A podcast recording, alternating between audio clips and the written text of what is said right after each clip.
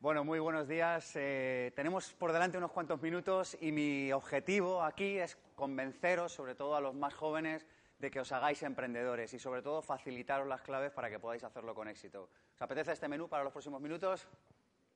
¿Habláis español?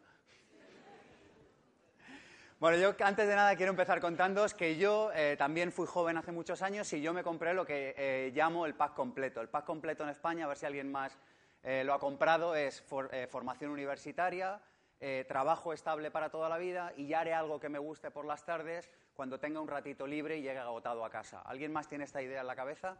¿Soy yo el único que la compró? Veo que sí.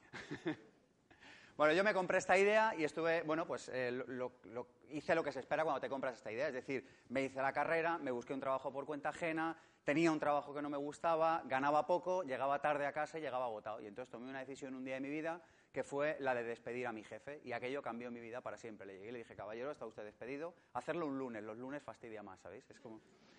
Entonces, eh, cuento esto, que lo digo un poco de broma, pero fue una decisión muy difícil en mi vida, porque yo me fui con 3.000 euros en el banco, ya tenía una hipoteca, el pack completo consta también de hipoteca, a ser posible muy joven, por favor no lo hagáis, ya hemos picado bastantes generaciones en este país, dejarlo para más adelante. ¿Y qué es lo que hice? Me puse a emprender. Y inicié mi primera vida emprendedora. Monté una agencia de comunicación, las cosas iban bien, eh, tirábamos millas, llevábamos bastantes clientes, pero aún así a mí me faltaba algo. Y entonces un día tomé una decisión, que es de lo que vengo a hablaros hoy, que fue mi segunda vida emprendedora. Y entonces cerré esta agencia casi completamente, había hecho una cosa bien, ya era que vivía muy por debajo de mis posibilidades, es decir, que me pude permitir el lujo de hacerlo, aunque era muy jovencito, y arranqué mi segunda vida emprendedora. ¿Que ¿De qué va? Va de dedicarme a algo por lo que siento pasión. Es decir, yo lo que os invito es a que no seamos solo emprendedores por ganarnos la vida, lo cual está muy bien, yo no vengo a hacer el discurso hippie de no, da igual, no, ganar dinero, es muy importante pero me parece igual de importante o más emprender en algo que tenga sentido para tu vida. Y yo era esta persona que desde muy joven me encantaba todo lo que tenía que ver con desarrollo personal, desarrollo profesional. Estos libros de autoayuda, ¿sabéis? Que vas a comprarlos y dicen, hostia, tienes que estar muy mal para comprar estos libros, ¿sabéis? ¿Suena? Pues yo era el que se los empapaba todos desde joven, porque me gustaba, es un tema que me gustaba, me gusta y me gustará. Y entonces dije, ¿y si monto algo relacionado con esto? Y a partir de ahí empecé mi segunda vida emprendedora. Por el camino he acertado mucho, me he equivocado tres veces más por cada acierto que he tenido y lo que quiero comentaros hoy son los aprendizajes de los últimos años que nos han permitido pues, bueno, pues tener hoy una empresa consolidada y que ofrece formación de calidad eh, basada bueno, pues en, las ideas que llevan a las personas al éxito. ¿Os apetece que os cuente cosas que he aprendido en estos últimos años?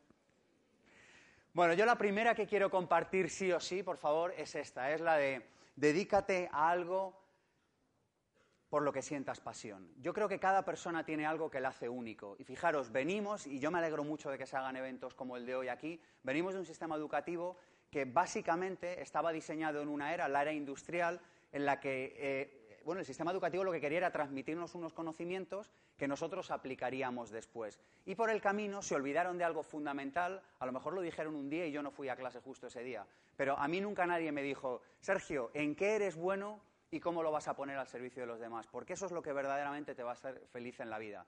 Eso sí, me preguntaron, ¿qué vas a hacer? ¿Qué tienes salidas? Eh, ¿Cómo te vas a ganar la vida? ¿Eso que quieres estudiar eh, te va a dar dinero? ¿Os suenan todas estas preguntas? ¿Os las han hecho también? Y yo echo de menos la otra pregunta, y la pregunta es, ¿en qué eres tú bueno y cómo lo vas a poner al servicio de los demás? Y fijaros, las cosas hoy por hoy funcionan de la siguiente manera. Hay un niño que de repente suspende, vamos a decir, lengua o mates, o la asignatura que sea, vamos a decir mates, ¿no? Entonces suspende matemáticas. ¿Y qué es lo que hacen los padres? Eh, ah, pero al niño a su vez le gusta, vamos a decir, yo qué sé, la natación. Entonces, ¿qué es lo que hacen los padres con toda la buena intención en términos generales? ¿Le ponen un profe de mates o le ponen un profe por las tardes de natación? ¿Qué le ponen? De mates. Y entonces la historia ya sabemos cómo acaba. Veinte años después, el niño ni es deportista y es un desgraciado porque las mates no le interesaban y pasó todas las tardes de lunes a viernes de su vida estudiando algo que no le gustaba. Sé que el mensaje es revolucionario, pero lo que trato de decir es que venimos aquí, estamos muy poco tiempo en esta vida y nadie puede ser bueno en algo que no le gusta.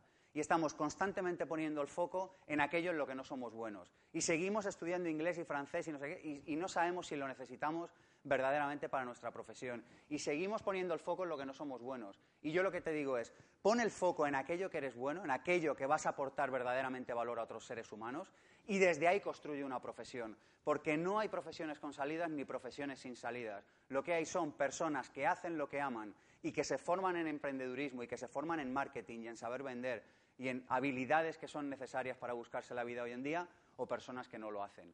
Y yo creo que en la vida podemos estar desde la responsabilidad, es decir, desde yo me responsabilizo de mi propia carrera profesional y no voy a permitir que ningún gobierno, ayuntamiento, empresa o familiar se responsabilice de ello, o no lo hago.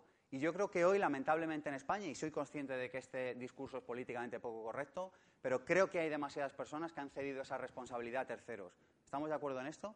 Y están esperando a que un tercero mueva ficha, pero no están moviendo ficha ellos. Y yo la primera idea que quiero transmitir hoy, que a mí me cambió la vida, es esta, es, si tú te dedicas a algo que te gusta, el concepto competencia desaparece, porque te podrán ganar la partida hoy, te la podrán ganar mañana, pero nadie puede ser competencia de una persona que se dedica a hacer algo que ama.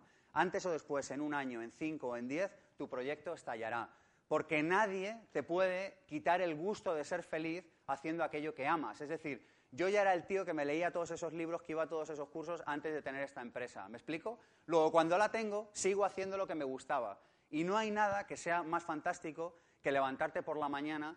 Yo me he levantado a las 6 de la mañana para venir aquí, luego tengo una reunión cuando llegue a Madrid. Es decir, si yo estuviera haciendo algo que no me gustara, es que me daría exactamente igual la remuneración, me borraría, me daría de baja, porque no hay nada más deprimente que pasarse toda una vida haciendo algo que no te gusta.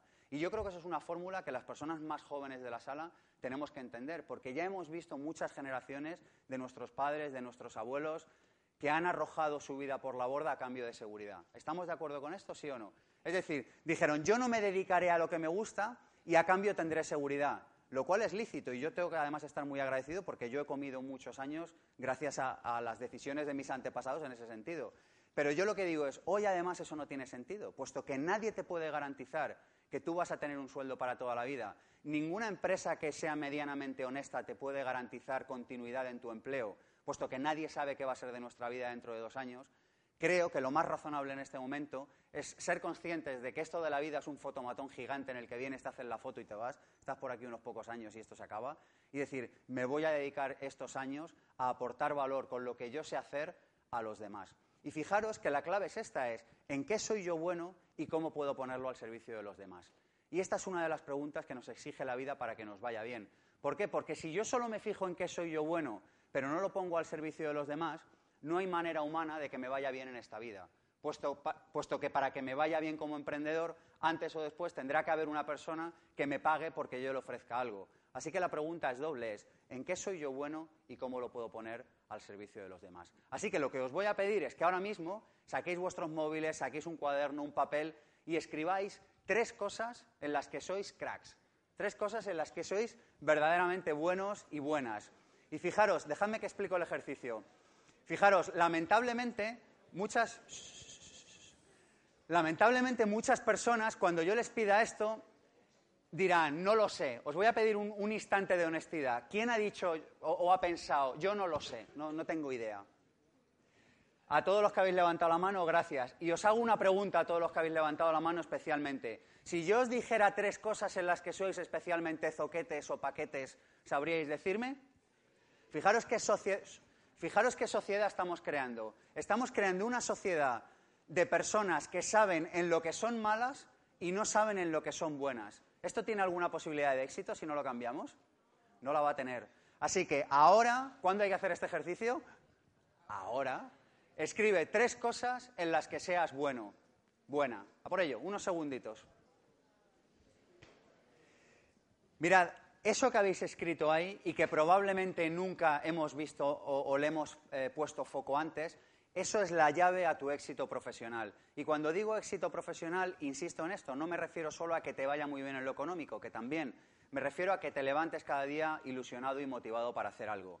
Mirad, yo creo que estamos en un momento de la historia apasionante y decisivo de cambios que, que, son probablemente históricos. Y uno de los cambios que vamos a ver en los próximos años es que en el futuro todos los que estamos en esta sala seremos una de estas dos cosas. Seremos o emprendedores o trabajadores escasamente remunerados.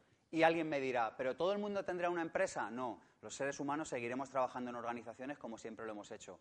Pero la actitud que se requerirá para trabajar en las organizaciones, incluso aunque no sea la tuya, será la de ser cada vez más una persona emprendedora, es decir, una persona que es proactiva y no reactiva. ¿Vemos la diferencia entre proactividad y reactividad? Proactividad es que tú vas, afrontas el problema y le buscas una solución. Y reactividad es que estás esperando a que te suene el teléfono o a que te regañen para tú mover ficha. Y yo os digo, las personas en el futuro serán o emprendedoras, es decir, personas proactivas, o personas que estarán muy mal remuneradas. Y la opción de ponerte en un grupo o de ponerte en otro, a ver, señala en manos de quién está esa responsabilidad. A ver, vamos a señalar en manos. De... ¿Soy yo el único que.? Eres tú, está en tus manos. Bueno, la segunda idea que quería transmitir hoy es la idea de que no existe la posibilidad de crecer profesionalmente hoy en día sin haber crecido antes como ser humano. A ver si os suena esto. Antes, las personas iban a una universidad, iban a un centro de formación, adquirían unas capacidades técnicas y esas personas, por el mero hecho de tener esas capacidades técnicas, salían adelante. ¿Estamos de acuerdo con esto, sí o no? ¿Soy yo el único que se ha dado cuenta en esta sala de que esto hoy no te garantiza nada? Es decir, que el hecho de saber o de conocer unas capacidades técnicas no te abre las puertas de nada hoy en día. Es decir, yo esto lo resumo de una manera y digo, Hoy en día no hay desarrollo profesional sin desarrollo personal. Y esto lo vemos constantemente. Yo comentábamos antes aquí en pequeño, en petit comité, decíamos, oye, hace poco me llamaron, eh, bueno, ¿sabéis este, que organizan reuniones por Facebook con los compañeros del cole, del instituto? ¿Suena esto? ¿Se han contactado ya? Para... Bueno, a mí me contactaron para la del cole, personas que llevaba sin ver como 15 años. Y cuando acabó la reunión, de vuelta a casa, observé una cosa que me llamó profundamente la atención, y era que no existía ninguna correlación entre la nota que sacabas en clase y el nivel de felicidad o de ingresos que tenían estas personas 15 años después. No sé si esto nos dice algo o no. Esto no quiere decir que no saques buena nota, que nadie se líe, no estoy diciendo eso. Lo que estoy diciendo es que solo eso no te garantiza nada dentro de unos años. Es decir, que te tienes que plantear cómo vas a crecer tú como ser humano. Es decir, cómo vas a ser más comunicativo, cómo vas a ser más empático, cómo vas a ser una persona más creativa, más innovadora, que tenga capacidad de trabajar en grupo, es decir, todas las habilidades blandas que antes no eran necesarias, porque con que tuvieras una capacitación técnica salías adelante, hoy, hoy hace falta otra cosa. Y lo que te digo es, piensa qué te hace falta mejorar para que tú puedas crecer como profesional. Porque la mera capacitación técnica no te va a llevar a ningún sitio. Yo hay otra idea que he aprendido por el, camino estos últimos años que quiero transmitiros, es esta. Y, atención que es importante, ¿eh? porque, mira, yo con que os fuerais con esta idea de, aquí, de la sala de hoy, yo ya me iría feliz. Y es la de que nunca, jamás, nunca en la historia de la humanidad ha habido tantas oportunidades como hoy. No sé si mañana habrá más, eso no lo sé. Pero que nunca jamás ha habido tantas oportunidades para las personas emprendedoras como hoy, eso lo sé como que me llamo Sergio. Y yo te digo, si tú piensas que me he salido de una nave espacial y acabo de aterrizar en este planeta, yo te pido que me escuches los próximos segundos porque es para mí muy importante persuadirte de esta idea. Y la idea es la siguiente. Si tú estás conmigo y estás de acuerdo en que a un emprendedor o a ti como profesional solo te pagan en tanto que eres capaz de solucionarle un problema a otro ser humano, ¿hasta aquí estamos de acuerdo? Si tú vas a un restaurante a comer, pagas a otro, el dueño del restaurante, porque te solucione un problema que es que te pican las tripas. ¿Esto lo entendemos? ¿No? es decir, alguien paga a otro porque le solucione un problema. Y yo te digo, ¿hay problemas en la calle? ¿Quién conoce a alguien que tenga uno o más problemas? Uno o más problemas, todos. Correcto. Luego, si tú como emprendedor o como profesional entiendes a nivel celular, a nivel profundo, que te va a ir bien en tanto que soluciones problemas a otros seres humanos, no en tanto que tengas un título, un coche molón o una oficina en una calle principal de tu ciudad. Es decir, si entiendes que te va a ir bien en tanto que solucionas problemas a otros seres humanos, si estamos de acuerdo en que ahí fuera hay problemas, si tú te pides un problema y lo solucionas, te irá cómo? Bien. Entonces yo lo que te pido hoy aquí es que dejes de buscar empleo en las páginas Salmón, que dejes de echar currículum, que dejes de hacer lo que hace todo el mundo, que salgas a la calle, que busques un problema y que te dediques a solucionarlo. Yo a veces digo, sal a la calle y pídete un problema, sal a la calle y búscate algo que te incordie, algo que te moleste y, proponte solucionarlo. Yo tengo un amigo que lleva un cuadernito siempre en el bolsillo que le llama el cuadernito de odios y dice, yo cada vez que hay algo que no me gusta lo anoto. Sí, no dice, me tratan mal en un restaurante, no me gusta eh, un modelo de bicicleta, no me gusta, lo apunto. Dice, y entonces cuando necesito ideas nuevas para emprender, voy a mi cuadernito de odios, es decir, problemas que yo he experimentado y que sé que la sociedad tiene, y lo que hago es que invento algo para solucionar eso. Y yo lo sé porque lo he vivido en primera persona, porque el año pasado tuvimos más de 600 clientes emprendedores, que aquellas personas que escogen un problema, se piden un problema, te, te lo pides, dice, este problema es para mí y se dedican un plazo de dos a cinco años a investigar, a trabajar y a ponerle solución, puede que fallen la primera vez, puede que fallen la segunda vez, puede que fallen la tercera. Pero las personas que hacen las cosas bien y lo mantienen en el tiempo son invencibles. Y yo te digo además, si tú ese problema que solucionas lo haces, lo solucionas poniendo tus dones y tus talentos al servicio de solucionar ese problema y además te lo pasas bien, de esa manera conseguirás obtener dos cosas, una felicidad presente y otra felicidad futura. Porque hay una cosa que todos entendemos de manera intuitiva, y es que si tú plantas lechugas de, semillas de lechuga, ¿qué vas a obtener dentro de un tiempo? Lechuga. Si plantas, vas a hacer una pregunta, se va complicando el tema. Si planto semillas de tomate, ¿qué obtendré? Tomates. Si yo planto semillas de infelicidad hoy en día, es decir, si yo hoy me dedico a una profesión que no me gusta, ¿existe la posibilidad de que eso me dé felicidad en un futuro? No way. La respuesta es de ninguna forma. La respuesta es eso no va a pasar. ¿Por qué? Porque nadie puede triunfar haciendo algo que no le gusta. Nadie puede triunfar haciendo algo que no le gusta. Mirad, a mí otra gran noticia que me parece que ha traído esta situación que estamos viviendo es que se acaban los escondites. Es decir, antes había personas que se escondían en un trabajo durante muchos años pensando que ese, escondite les traería la felicidad en un futuro. Y a mí lo que me asombra es que personas que hemos nacido en los 70, en los 80, todavía seguimos comprando esa película. Es una cosa que de verdad no soy capaz de comprender. Te digo, si tú entiendes que si plantas una semilla vas a obtener eso, si tú hoy plantas infelicidad, dentro de unos años, ¿qué vas a recoger? Infelicidad. Es decir, que nada que no te haga feliz hoy te va a hacer feliz dentro de 15 años. Yo en este sentido creo muy poco en el sacrificio. Fijaros, creo en el trabajo duro, creo en el trabajo constante. Si alguien me pregunta, oye, ¿tú qué hacías el 6 de abril de los tres o cuatro primeros años de mi, de mi empresa, de mi proyecto? Yo te diría, trabajando. Si me dicen, ¿y qué hacías el 12 de octubre por la tarde? Yo te digo, trabajando. Es que no tengo ni que mirar la agenda. ¿Y qué hacías el 24 de julio? Estábamos trabajando. ¿Veis un poco la idea? Pero si me preguntas, ¿te estabas sacrificando? ¿Cuál será la respuesta? No. No creo en el sacrificio, no creo en ello, no creo que te pueda... O sea, yo no creo en que uno se levante por la mañana y diga, qué mal lo estoy pasando. ¿Sabéis esta conversación de bar en la que dos amigos presumen de cuál, a cuál le va peor? ¿Os suena?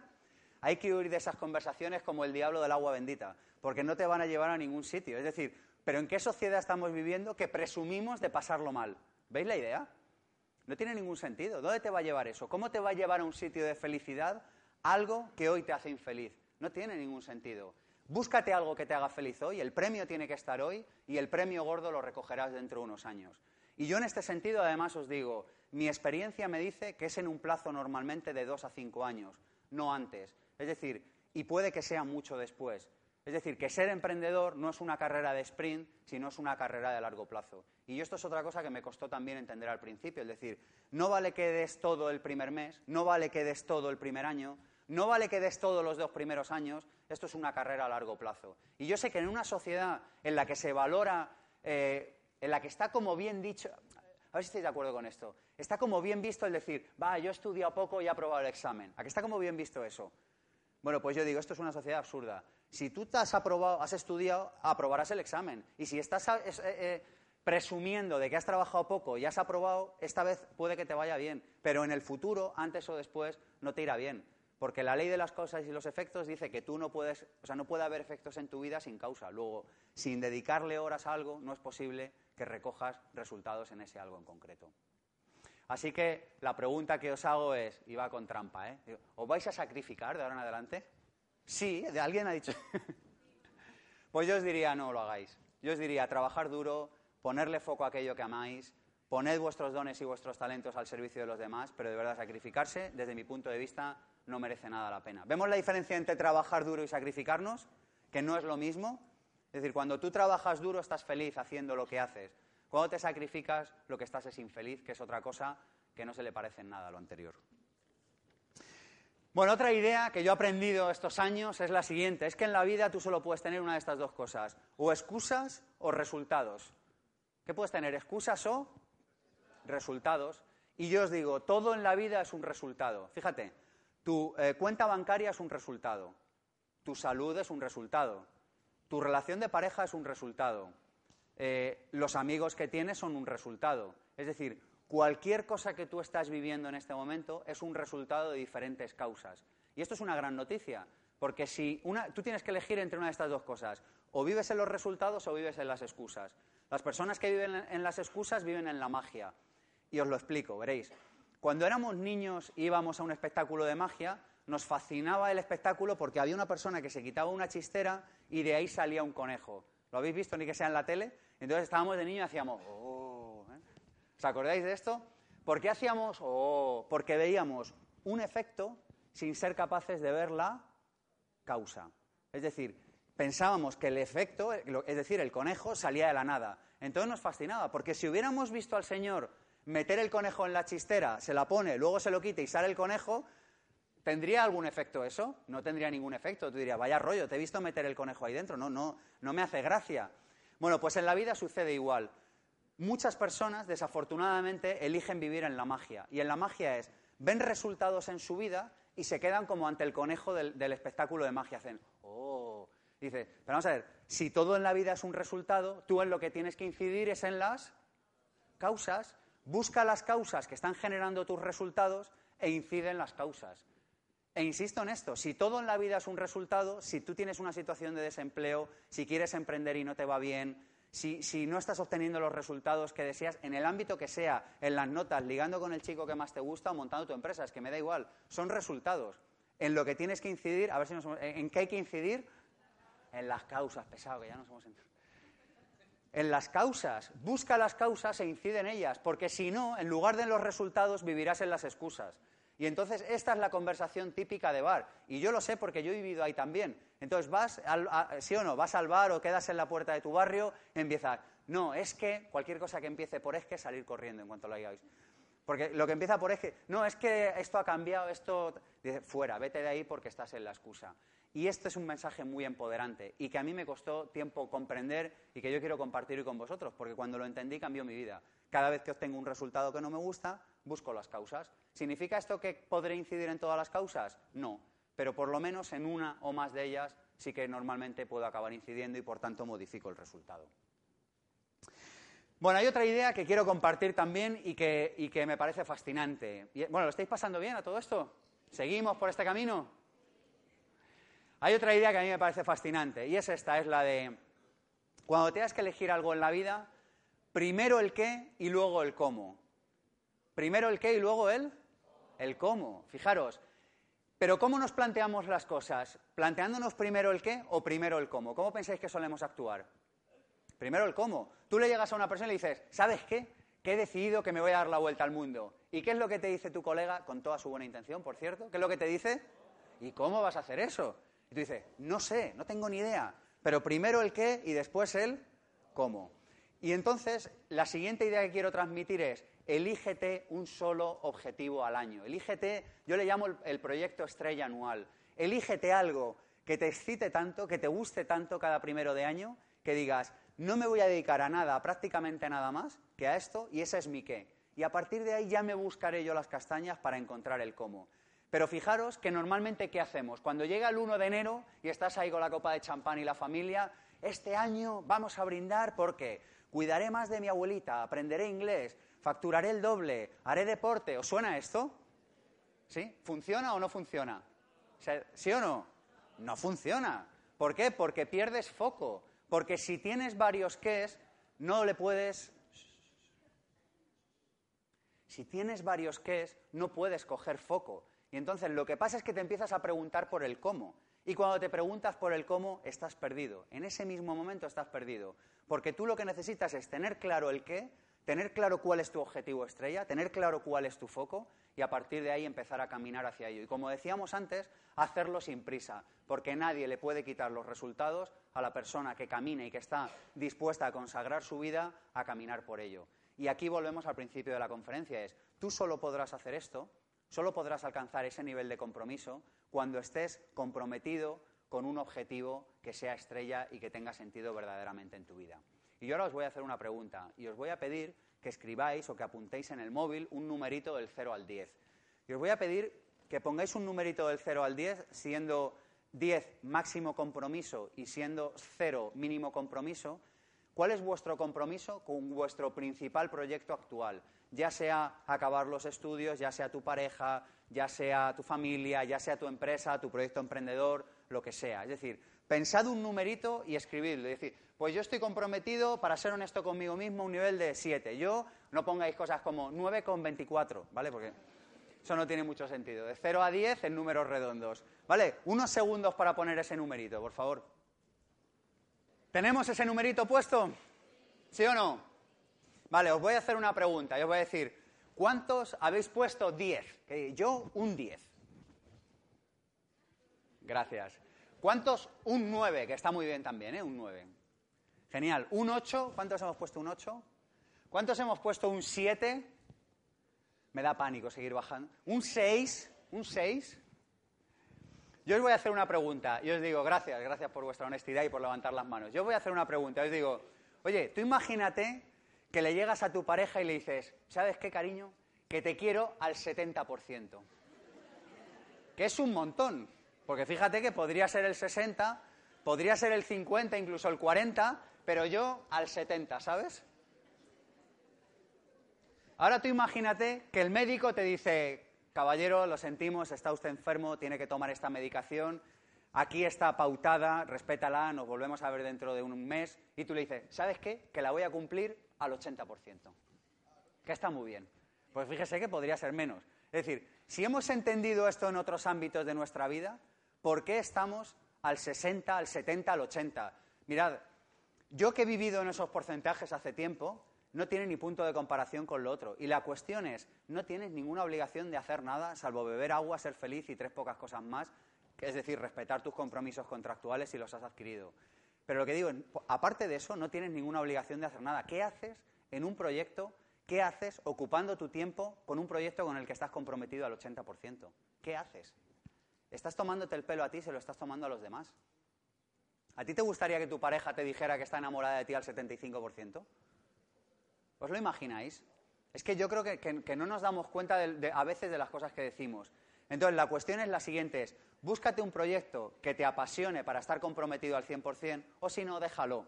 Porque además, porque además el éxito normalmente radica en ese porcentaje extra que damos al final. Y en este sentido, si me permitís, os recomiendo un ejercicio, algo que es muy fácil de hacer y que nos puede cambiar la vida. ¿Queréis que lo comparta con vosotros? Es muy fácil de hacer. Se llama el principio de la milla extra. ¿Cómo se llama el principio? El principio de la milla extra. ¿Qué es el principio de la milla extra? A mí me lo contó un amigo deportista. Me dijo, mira, cuando yo salgo a entrenar, hago X eh, kilómetros o X millas. Dice, entonces cuando ya me voy a ir a casa, digo, eh, quieto parado, una milla. Dice, ¿una milla te lleva a algún lado? No. Pero una milla hoy, una milla mañana, una milla pasado, una milla al otro, fijaros a lo largo de la vida lo lejos que te puede llevar en tus entrenamientos. Pero fijaros que como uno hace algo, así lo hace todo. Yo en este sentido, por ejemplo, cuando estoy escribiendo y ya digo, se me caen los ojos porque ya me tengo que ir a la cama, digo, quieto parado, revísate una página. ¿Veis la idea? Es decir, justo cuando ya dices, ya voy a parar, das un poquito más, das una vueltita de tuerca más. Y esa pequeña diferencia es la pequeña diferencia que en el largo plazo marca toda la diferencia.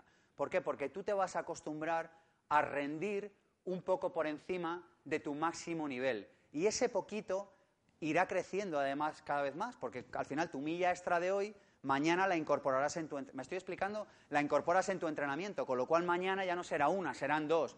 Y al año siguiente serán cinco. Es decir, que progresivamente tu entrenamiento para la vida, metafóricamente, irá mejorando. Así que la cuestión es, ¿por qué no hacer una milla extra en cada ocasión en la que estemos comprometidos con una tarea? Eso demuestra y manifiesta que tú estás comprometido al 100% con ello. Y es algo muy fácil de hacer, porque es cuando ya me voy a retirar, ¿qué es lo que tengo que hacer? Milla extra. Una que ya está, que es un poquito, es un 5%, es un principio muy fácil de recordar y un principio que ofrece resultados a largo plazo. Bueno, seguimos. Yo otra cosa que quiero comentaros, y me gustaría que nos lleváramos esta idea hoy de aquí, es la siguiente, es, no existe tal cosa como una crisis, existe una cosa mucho más grande que se llama globalización. ¿Cómo se llama? Globalización. Por Dios, acordémonos de esto. Lo que estamos viviendo no es una crisis, en el sentido de que una crisis es algo que viene, pasa y se va. ¿Lo vemos? Eso no va a pasar. Es decir, esto ha venido, sucede y se va a quedar. Y eso que se va a quedar tiene un nombre, y el nombre es globalización. ¿Queréis que hablemos unos segundos de esto y cómo podemos utilizar la globalización a favor nuestro? Porque la globalización tiene inconvenientes, por supuesto, pero para los pequeños y medianos emprendedores tiene multitud de ventajas. ¿Cuento dos o tres cositas clave de esto? Bueno, la primera es, ¿os acordáis de Carlos Marx? ¿Lo habéis estudiado? ¿Sí? ¿Os suena Carlos Marx? ¿Lo habéis estudiado, sí o no? Vale, fantástico. ¿Os acordáis que una de las ideas nucleares de su discurso es... Ahora es cuando se ve si estudiasteis o copiasteis, ¿eh? Una de las ideas clave de su discurso, si recordáis, era habrá un momento en el que habrá una revolución del proletariado. Proletariado son aquellos que no tienen nada más que sus hijos, no tienen los medios de producción social. Habrá una revolución del proletariado que ostentará el poder y eso cambiará la sociedad para siempre. Más o menos esta es la idea nuclear, ¿os acordáis? Bueno, yo digo, Carlos Marx se equivocó en las formas, pero no se equivocó en el fondo. Esto es lo que muchos llamamos el marxismo digital. Mirad, en la era agraria, para que te fuera bien, ¿qué es lo que necesitabas tener? Tierra. ¿Sí o no? Después de la era agraria vino la era industrial. Y en la era industrial, para que te fuera bien, lo que necesitabas tener era fundamentalmente capital, era dinero. Hoy estamos viviendo el fin del capitalismo y estamos llegando a una nueva era que se llama talentismo. Y es la primera era de la historia en la que el talento es más escaso que el capital. ¿Qué significa esto? Que el talento es el que hace bailar el capital y no el capital al talento. ¿Significa esto que hoy es una realidad consolidada en España? No lo es. ¿Significa esto que es una realidad que se está consolidando? Obviamente sí. Y fijaros que aquellos profesionales que más valor aportan, cada vez les va mejor y ganan más. ¿Esto lo habéis observado, sí o no? ¿Estáis de acuerdo o no? Eh, un periodista, el periodista que más gana en España, gana mucho más que hace unos años, pero el que el menos gana mucho menos que hace unos años también. Y llevas esto a cualquier profesión, a abogados, a diseñadores, a ingenieros, y cada vez es una realidad que es más así. Entonces, la cuestión es, en una sociedad en la que el talento es lo más escaso, es decir, profesionales altamente cualificados son los que se llevan el gato al agua, por decirlo vulgarmente, pero es que es así, fijaros que es el marxismo digital. Es decir, el marxismo digital lo que dice es, si antes había que tener tierra, luego había que tener capital, hoy lo que hay que tener es talento. Y el talento viene con el cerebro. Y el cerebro es algo que todo el mundo nace con él. Es decir, que lo que Carlos Marx eh, bueno, se imaginó que iba a ser sucedió de otra forma, pero ha pasado. ¿Por qué? Porque hoy todos venimos, es como si todo el mundo en la era agraria viniera con un latifundio, ¿os imagináis? O como si en el capitalismo todo el mundo viniera con una industria. Pues hoy en el talentismo todos hemos venido a esta era con, el principal medio de producción social, que es nuestro cerebro, que es donde está el talento y donde reside. Y esto, que dicho así suena muy coqueto, en la realidad está pasando así. Porque cada vez hay más personas que están montando negocios de la nada, y cuando digo de la nada es prácticamente de la nada, cada vez hay más personas que están trabajando desde cualquier lugar del mundo exponiendo su talento, ofreciendo su talento a personas en otros lugares. Y hay una revolución en el mundo laboral de la cual yo creo que todavía no somos ni siquiera conscientes de lo que va a venir en los próximos años. Y esto es el marxismo digital. Y esto lo que da lugar es a un proceso de globalización que cambia las reglas del juego para siempre. Y hay al menos tres factores que hacen que esto cambie. El primero se llama Asia. ¿Cómo se llama el primero? Asia. Asia es muy sencillo de explicar. Es si hay alguien que pueda hacer lo que tú haces más barato que tú, lo hará. ¿A qué se ha entendido? Luego, la pregunta es, ¿dónde estás tú aportando valor añadido de, manera extra, tal que lo que tú haces no lo puede hacer otro tipo, otra tipa u otra persona más barato que tú?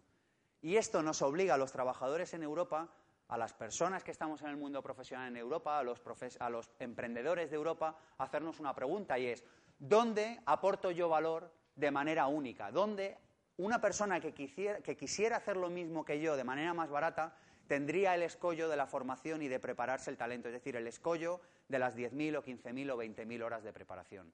Entonces, el primer factor es así. El segundo es automatización. Es decir, que todo lo que pueda hacer una máquina que estés haciendo tú hoy en día, lo hará dentro de unos años el qué? Una máquina. Cualquier cosa que tú hagas hoy que pueda hacer una máquina, la hará una máquina. Así que la mejor pregunta que te puedes hacer es, ¿Qué parte de lo que yo estoy haciendo no lo podría hacer una máquina? Y fijaros que eso nos lleva a hacernos una pregunta que toca muy adentro, porque nos obliga a hacernos una pregunta de ¿en qué soy yo especialmente bueno, cómo puedo ponerlo al servicio de los demás y qué de aquella parte de mi profesión no podrá hacer una máquina el día de mañana. Entonces, si ya sabemos que hay Asia, ya sabemos que hay automatización, la siguiente que nos queda es la abundancia. Es decir, vivimos en un mundo cada vez más abundante, en el que hay cada vez más de todo, en el que hay personas que saben hacer lo mismo que tú o algo muy parecido. ¿Habéis probado a buscar cualquier cosa en Internet y os habéis dado cuenta la cantidad de resultados que salen? O sea, tú dices, voy a comprar una jarrita de agua y pones en Internet y te salen 10.000 proveedores de... ¿Os habéis dado cuenta de esto ya? 10.000 proveedores de jarras de agua. Es decir, vamos hacia un mundo, y quedaros con esta idea, por favor, en el que ser genérico es igual a nada. Un genérico es una persona que sabe hacer algo que saben hacer muchas otras. ¿Está claro esto? Y cuando alguien te llega y te dice, ¿y tú qué eres? No, yo soy periodista, soy abogado, o soy mecánico, o soy agente inmobiliario, o lo que sea. Eso en el futuro estará cada vez menos remunerado. Y mi propuesta es, búscate algo en lo que tú seas exclusivo, en la que haya muy pocas personas que se dediquen a ello. Porque en un mundo abundante habrá muchas personas que estarán dispuestas a hacer lo mismo que haces tú, pero cobrando menos. Esto ya lo hemos visto, por otra parte, en la calle, ¿sí o no? Lo hemos experimentado ya. Bueno, y para, desenvolvernos en esta nueva etapa que se llama globalización, yo os voy a proponer un nuevo lenguaje. Yo os voy a proponer que veíamos qué palabras utilizábamos en, la era industrial, en el capitalismo, y qué palabras se van a utilizar ahora más en el talentismo, en la era de la globalización. Por ejemplo, en el capitalismo utilizábamos la palabra trabajo. ¿Os suena? En el futuro utilizaremos cada vez menos la palabra trabajo y utilizaremos cada vez más la palabra proyecto. Mirad, ¿Conocéis Hollywood? ¿Os suena Hollywood? Sí, ¿no? Hollywood, las películas, las hacen por proyecto, es decir, hay un director de fotografía, hay un director de casting, hay un director de la película, hay un actor, una actriz, se juntan todos en un proyecto, colaboran en ese proyecto, lo sacan adelante, abren una botella de champán, lo celebran, se van cada uno a su casa y si han trabajado bien se vuelven a llamar y colaboran juntos.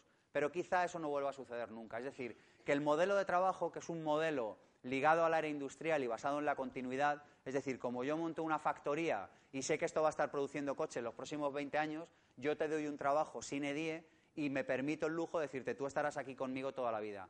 Como hoy en día esto no pasa, porque nadie que tenga dos dedos de frente sabe a qué se va a dedicar dentro de 5 o 10 años, porque el mundo cambia muy deprisa, esto no puede suceder. entonces, ¿qué pasa? Que los equipos de trabajo cada vez son menos por trabajo y son más por proyecto. Es decir, que nos juntaremos y a ser posible continuaremos muchas veces, pero nadie nos lo va a garantizar esto. Hay otra idea también que a mí me gusta y la explico con una anécdota normalmente, y, esta idea yo la vi con un amigo, ¿no? Un amigo trabaja en una de las grandes consultoras de este país y me llega un día y me dice, Sergio, no te vas a creer lo que me ha sucedido. Digo, igual hasta me lo creo y todo, cuenta.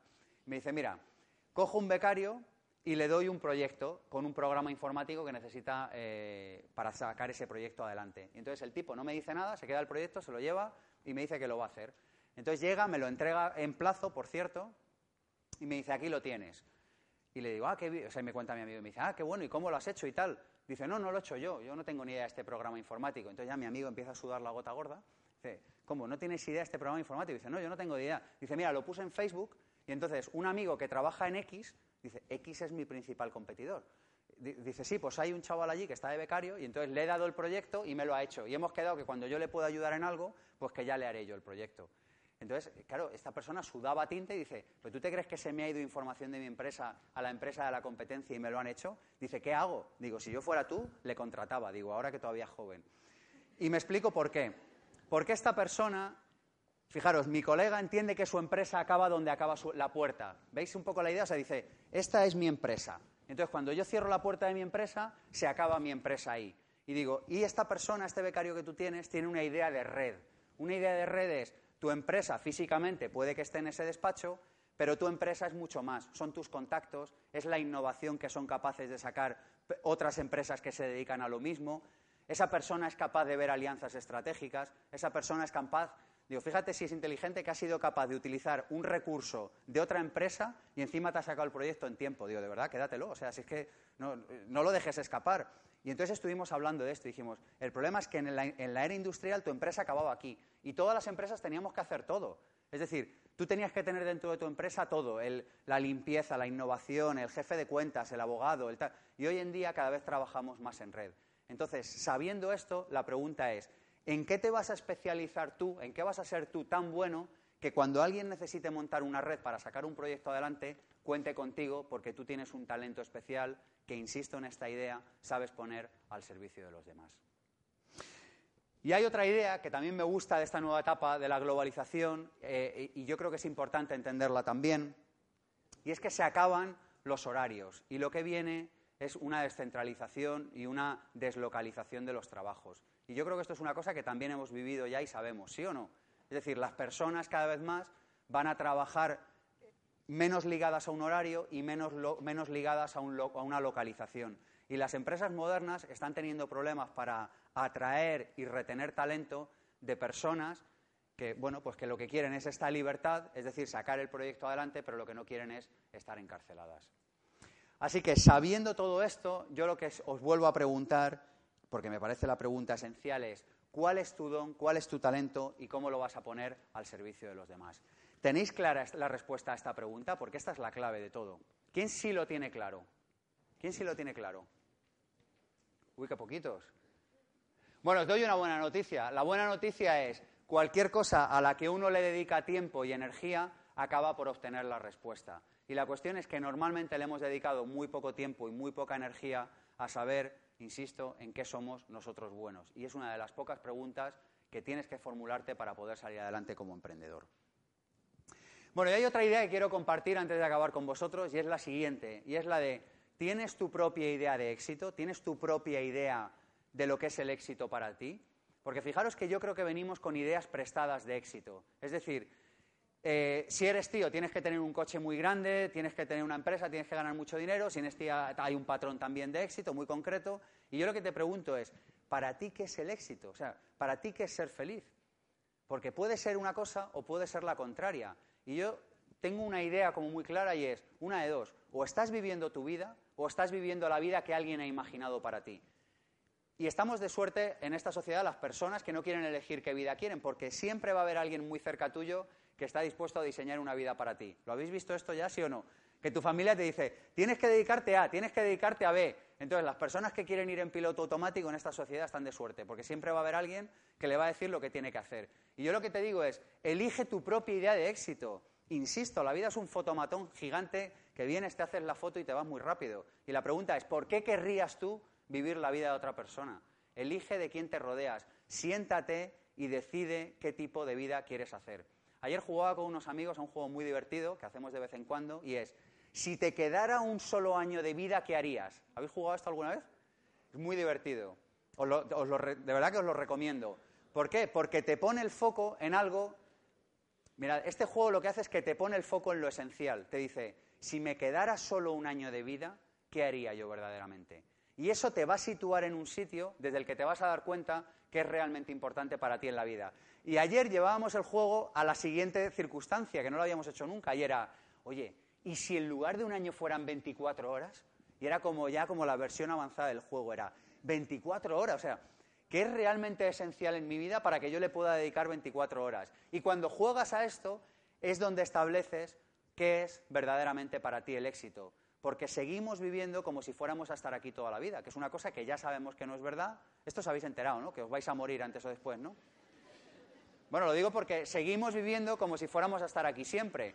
Y este juego, lo bueno que tiene es que te devuelve a la realidad y te dice cuáles son tus prioridades verdaderamente. Hay otra idea que quiero compartir con vosotros antes de acabar en los últimos minutos. ¿Me permitís que os cuente una golfería que hice cuando era joven pero que me cambió la vida? Esto ya os ha cambiado la cara. Dice, esto sí. ¿Eh? Bueno, mirad, yo hay otra cosa que aprendí de muy jovencito que fue la siguiente. Veréis, yo me fui, cuando acabé la carrera, yo me fui a Londres a vivir y era muy pobre y muy feliz. No sé si por este orden o por el inverso, pero esta era básicamente la circunstancia. Y hubo un momento en el que una de dos, o me buscaba un trabajo o la situación era insostenible. Y entonces, ¿qué hice? Como todo españolito en Londres, me puse a ir al H&M, al Starbucks Café, ¿sabéis? Todas estas multinacionales. Mi nivel de inglés era tan patético que el día que no me cogieron en H&M para doblar camisetas, dije, o sea, mi futuro en esta ciudad está realmente mal. entonces hice una cosa y dije, voy a pensar fuera de la caja, porque ya que no me cogen ni para doblar camisetas, digo, voy a hacer algo para buscarme la vida.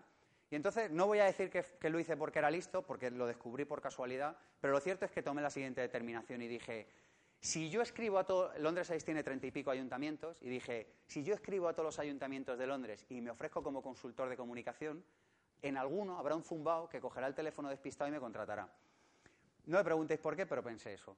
Entonces un amigo me preparó una carta y yo me dedicaba por las tardes, cuando venía de fracasar de buscar un empleo que no me daban de estas cadenas, por las tardes dedicaba un rato a llamar a los ayuntamientos de Londres a leer una carta que yo no entendía ni la mitad y era como así muy patético todo, ¿eh? como He, this is Sergio, I want to work with you and uh, I'm ready for your enterprise, tal, bueno, una cosa. Total, que un día llamé a un sitio, me descolgó el teléfono un tipo después de haberme gastado un dineral en llamadas y esta persona que me descolgó ojiplateó absolutamente, ¿sabéis el verbo ojiplatear? O sea, debió decir, pero ¿quién está del otro lado del hilo telefónico? y me dijo un montón de cosas de las cuales no me enteré ni de la mitad y me dijo que si podía ir a verle al día siguiente. Pedí una americana prestada a un amigo que vivía allí, me fui a ver al día siguiente al Ayuntamiento de Londres a este señor, me contó un montón de cosas que no recuerdo nada y yo le dije que sí a todo, básicamente era, ¿sabéis este, este acento así como de sure, sure?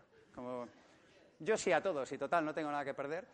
Total, que allí estaba 48 horas más tarde aquí donde me veis trabajando en el Ayuntamiento de Londres. Llamé a mi madre, digo, madre, que me he saltado a los de Cambridge, a los de Oxford, me he saltado a toda la tropa, estoy dentro. Y entonces yo ahí me di cuenta de una cosa que luego cambió mi vida para siempre. Y la cambió porque ahí fue cuando yo descubrí el mundo del coaching. Esta persona que me dio esta oportunidad profesional era coach. Yo no sabía que era aquello. Yo sabía que me gustaba leerme los libros de hinduismo, de budismo, de desarrollo personal, de autoayuda, pero yo no sabía ni que existía una profesión de eso. Y eso marcó mi vida para siempre, porque esta persona era coach, supo ver el valor que ni yo mismo había sido capaz de ver, de hacer todas esas llamadas para adquirir ese puesto de trabajo. Y lo que es más importante, vi con claridad cómo iba a ser mi futuro profesional y dije, yo en algún momento me dedicaré a esto. ¿Y qué pasó? Que me vine a España, pero me vine con este aprendizaje. Y el aprendizaje es el siguiente, y es el que quiero compartir para acabar. Es, Da igual lo absurdo que sea tu qué, da igual lo absurdo que sea tu propósito en la vida, da igual lo poco probable que sea que eso salga adelante o no. Porque yo, tengo, yo me fui con unos amigos y tengo el recuerdo que me decían, pero Sergio, para ya de gastar teléfono, pero ¿cómo te van a, si no te cogen ni para doblar camisetas en el H&M, ¿cómo te van a coger de consultor de comunicación? Y yo decía, algún día alguien me cogerá. Entonces, lo que trato de compartir es la idea de que si tú tienes un objetivo que está acorde a tus valores, acorde a tus principios, algo que realmente te motiva y lo intentas el número suficiente de veces, yo no sé si va a ser mañana o va a ser dentro de 10 años, pero yo sé, porque luego lo he utilizado muchas veces en mi vida, cuando publiqué mi primer libro, cuando empecé a dirigir el primer programa de, desarrollo personal y, psicología práctica en la radio a nivel nacional en España, no había nada, me tiré tres años yendo a, ver a emisoras, incluido aquí en Canarias, ofrecí el proyecto también a todas las emisoras de España, es decir, me tiré tres años. Y la cuestión es, ¿yo estaba dispuesto a tirarme tres? Sí, y 24. ¿Por qué? Porque cuando tú tienes un objetivo claro, hay una cosa que desaparece, que es la prisa. Entonces, la, enseñanza que yo obtuve de esto es, si tú lo intentas el suficiente número de veces, es decir, si pones la ley de los grandes números a trabajar, antes o después acabarás obteniendo ese objetivo. ¿Os parece empoderante esta idea? Porque a mí me cambió la vida. Así que elige un qué, elige qué quieres hacer con tu vida, elige cómo vas a poner al servicio de los demás eso que tú y tan solo tú sabes hacer e inténtalo el suficiente número de veces, porque intentándolo el suficiente número de veces, mi experiencia me dice que antes o después sale. Y sabéis qué? Que según hablábamos antes de la ley de las semillas y los resultados, aunque no salga, a mí ya me va bien porque me hace feliz en tanto en cuanto estoy transitando el camino que yo libremente he elegido. Y creo que eso marca toda la diferencia. Así que por mi parte, esto es todo. Os quiero dar las gracias por haber estado aquí. Espero que os habéis llevado algo de valor y antes de acabar os voy a pedir lo siguiente, y es que escribáis una idea que te llevas de la conferencia de hoy. ¿Cuántas ideas? Una, una solo, una. Con que te lleves una y la apliques es suficiente. ¿Qué idea te llevas de la charla de hoy? Sí, en unos segundos, algo muy rápido. Pues yo me llevo esta idea.